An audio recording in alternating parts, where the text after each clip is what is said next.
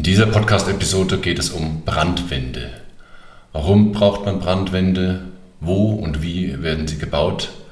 Was sind typische Fehlerquellen und welche Auswirkungen hat es, wenn man die Brandwände nicht richtig baut?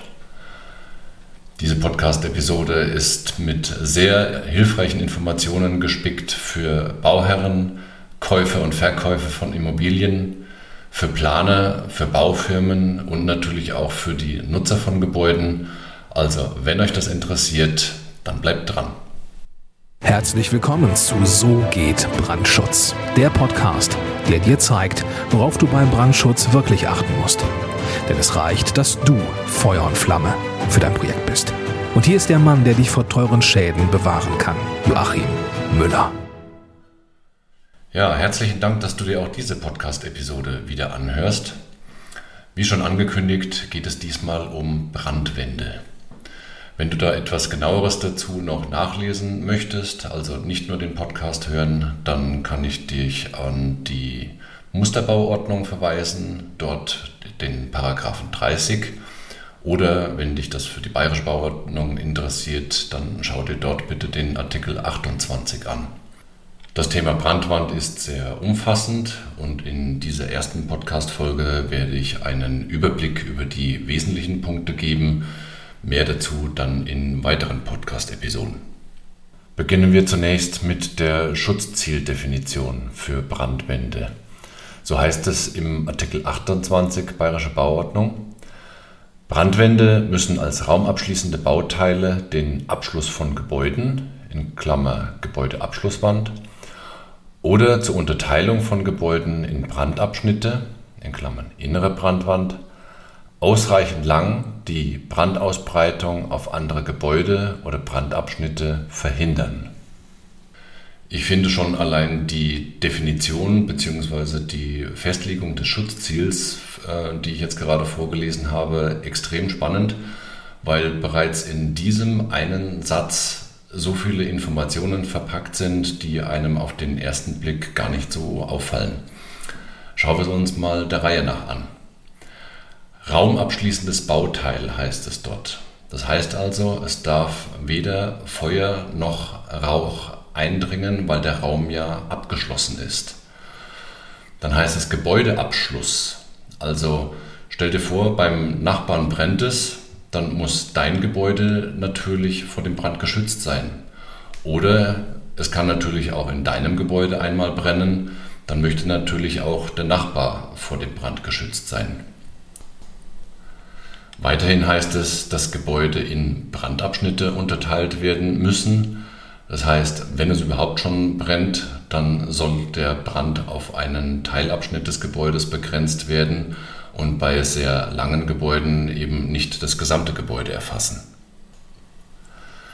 Ganz wichtig finde ich die Festlegung, dass die Brandausbreitung ausreichend lang verhindert werden soll. Das bedeutet also, dass es keinerlei Toleranz gibt. Vergleiche das am besten mit der Firewall für deinen Computer. Da zeigst du ja normalerweise auch keinerlei Toleranz gegenüber Eindringlingen von außen, die eventuell deine Daten klauen möchten.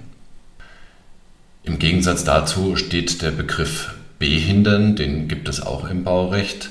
Das bedeutet, dass es dort eben schon eine gewisse Toleranz gibt.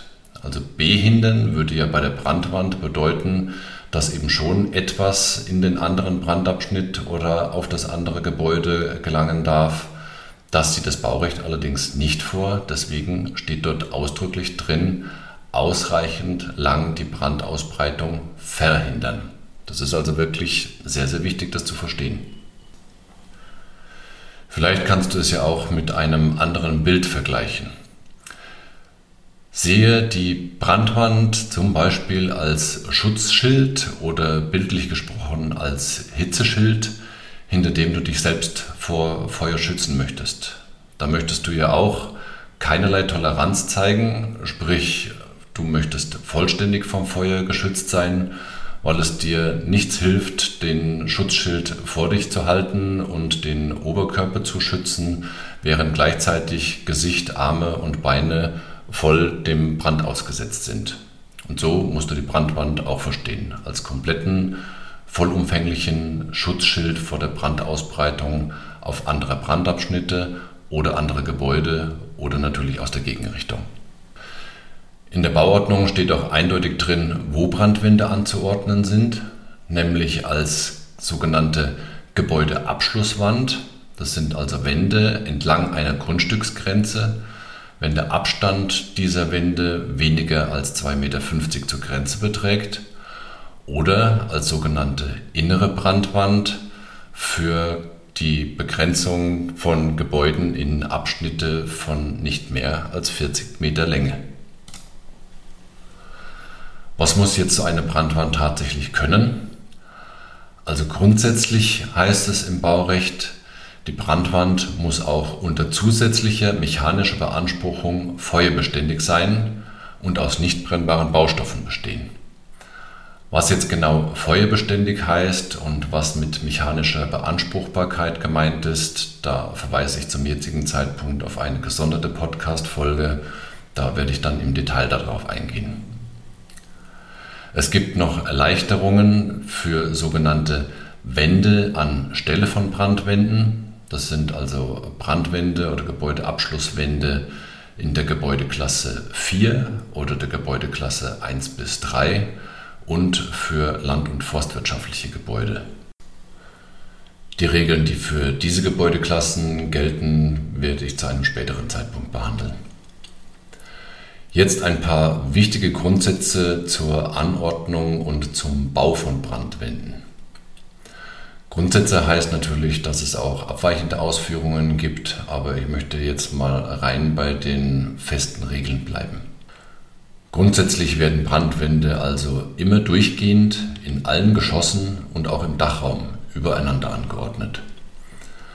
Brandwände werden mindestens 30 cm über das Dach geführt. Hohlräume und brennbare Baustoffe dürfen Brandwände nicht überbrücken.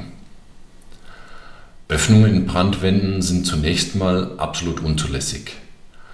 Bei Gebäudeabschlusswänden heißt es, diese dürfen gar keine Öffnungen haben.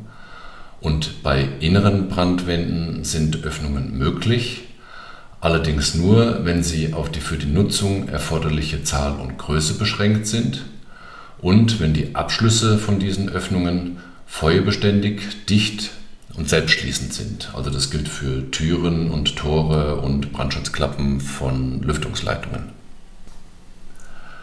Aus meiner Erfahrung kann ich natürlich auch von vielen Fehlern im Bereich der Brandwände berichten. Also die Auflistung ist ja, sehr umfangreich, aber ich werde mich jetzt auf einige Punkte mal beschränken. Ein klassischer Fehler bei Einfamilienhäusern ist der Anbau eines Wintergartens direkt an der Grundstücksgrenze, ohne dass dort eine Brandwand errichtet wird. Ein Wintergarten ist ja eine bauliche Erweiterung des Gebäudes, also man schafft einen weiteren Raum, der direkt an der Grundstück, Grundstücksgrenze angeordnet ist. Und dementsprechend würde es auch an der Grenze eine Gebäudeabschlusswand erfordern und die wird leider häufig vergessen, weil man nur meint, einen überdachten Freisitz räumlich abzutrennen und verzichtet sozusagen an der Grenze auf die Gebäudeabschlusswand.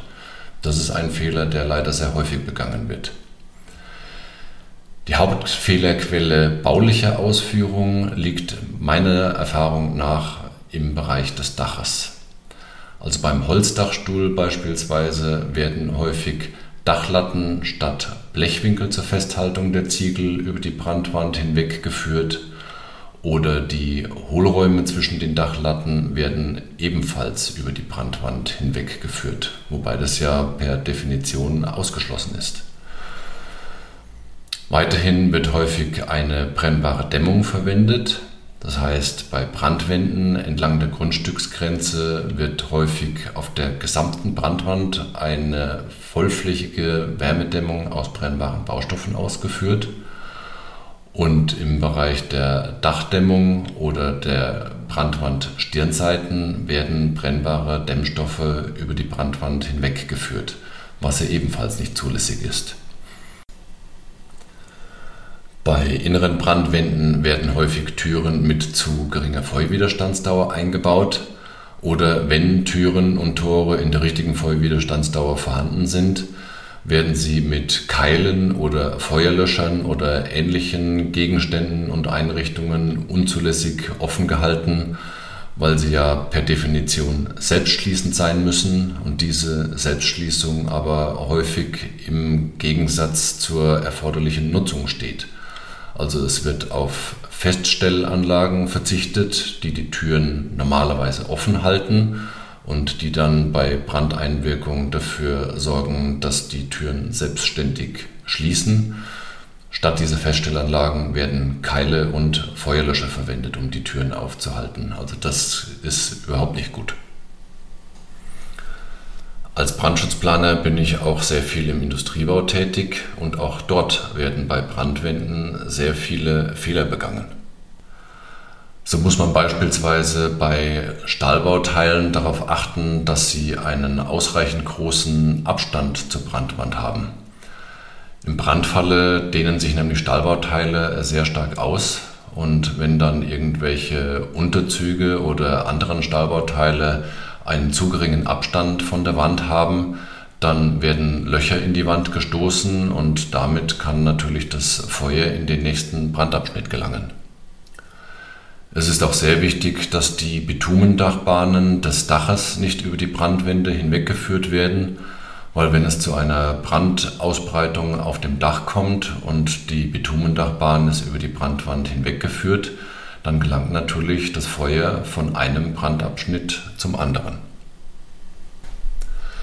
Das gleiche kann passieren, wenn im Bereich von Brandschutztüren und Brandschutztoren oder Förderanlagen, Abschlüssen im Bereich der Brandwände Gegenstände abgestellt werden oder irgendwelche anderen Bedingungen geschaffen werden, dass die Abschlüsse im Brandfall nicht vollständig oder überhaupt nicht schließen, dann gelangt ebenfalls das Feuer von einem Brandabschnitt in den anderen und das darf einfach nicht sein. Diese ganzen Regelungen im Baurecht beruhen letzten Endes auf Schadensbildern und auf der Erfahrung aus Brandschäden aus der Vergangenheit. Da kann man im Internet oder in der Fachliteratur wirklich sehr umfangreiche Recherche betreiben, um mal zu erkennen, was denn tatsächlich passieren kann, wenn eine Brandwand nicht richtig ausgeführt ist. Bei einem Holzdachstuhl beispielsweise kommt es zur Brandausbreitung von Dach zu Dach. Im Industriebau gibt es eindeutige Bilder, wie die Trapezbleche der Dachkonstruktion wie gekochte Spaghetti über den Brandwänden drüber hängen. Also ist der Brand über die Trapezblechkonstruktion von einem Brandabschnitt in den anderen Brandabschnitt gelangt. Oder falsch eingebaute Türen haben wegen der Temperaturverformung äh, geöffnet und auch so eine Brandausbreitung ermöglicht. Ja, und letzten Endes ist natürlich auch die falsche oder unzureichende oder gar nicht vorhandene Abschottung von durch die Brandwänden hindurchgeführten Leitungen ein echtes, häufiges Problem weil diese Leitungen, also Elektrokabel beispielsweise, wenn die im Brand geraten sind, dann gehen die wie Zündschnüre durch die Öffnungen von einem Brandabschnitt in den anderen und dann kommt es genau zu dem, was man eben nicht haben möchte. Der Brand breitet sich in andere Brandabschnitte aus. Also ich denke, ohne allzu sehr ins Detail gegangen zu sein, habe ich jetzt in dieser Podcast-Folge einen ganz guten Überblick gegeben über die Brandwände. Nochmal kurz zusammengefasst. Es gibt Gebäudeabschlusswände als äußere Brandwände entlang der Grundstücksgrenzen. Es gibt innere Brandwände zur Begrenzung der Brandabschnittslängen, nämlich laut Baurecht zunächst mal festgelegt auf maximal 40 Meter. Das Ziel einer Brandwand ist, ein Hitzeschild auszuführen für das gesamte Gebäude, damit es nicht auf andere Gebäude brennt oder eben der Brand sich nicht zwischen unterschiedlichen Brandabschnitten ausbreiten kann. Es gibt viele Fehlerquellen, wobei erfahrungsgemäß, also meiner Erfahrung nach, die Hauptfehlerquelle im Bereich des Daches und im Bereich der unzureichenden Schottung von Leitungsanlagen liegt. Und die Hauptfehlerquelle für die Nutzung ist das unzulässige Aufkeilen von Brandschutztüren und Brandschutztoren. Wenn du mehr über Brandwände und über Feuerwiderstandsdauer erfahren möchtest und du hast den Podcast noch nicht abonniert, dann würde ich dir empfehlen, das nachzuholen. Und solltest du noch jemanden kennen, der von diesem Wissen profitieren könnte, dann würde ich mich sehr freuen, wenn du den Podcast weiterempfiehlst. Informationen darüber, wie du mich erreichst, weiterführende Links und natürlich auch die üblichen rechtlichen Hinweise findest du in den Show Notes. Ich hoffe, diese Podcast-Episode war sehr informativ und hilfreich für dich. Und ich wünsche dir jetzt zum Abschluss noch viel Freude, maximalen Wirkungsgrad bei allem, was du heute tust. Herzliche Grüße, dein Joachim Müller von So geht Brandschutz.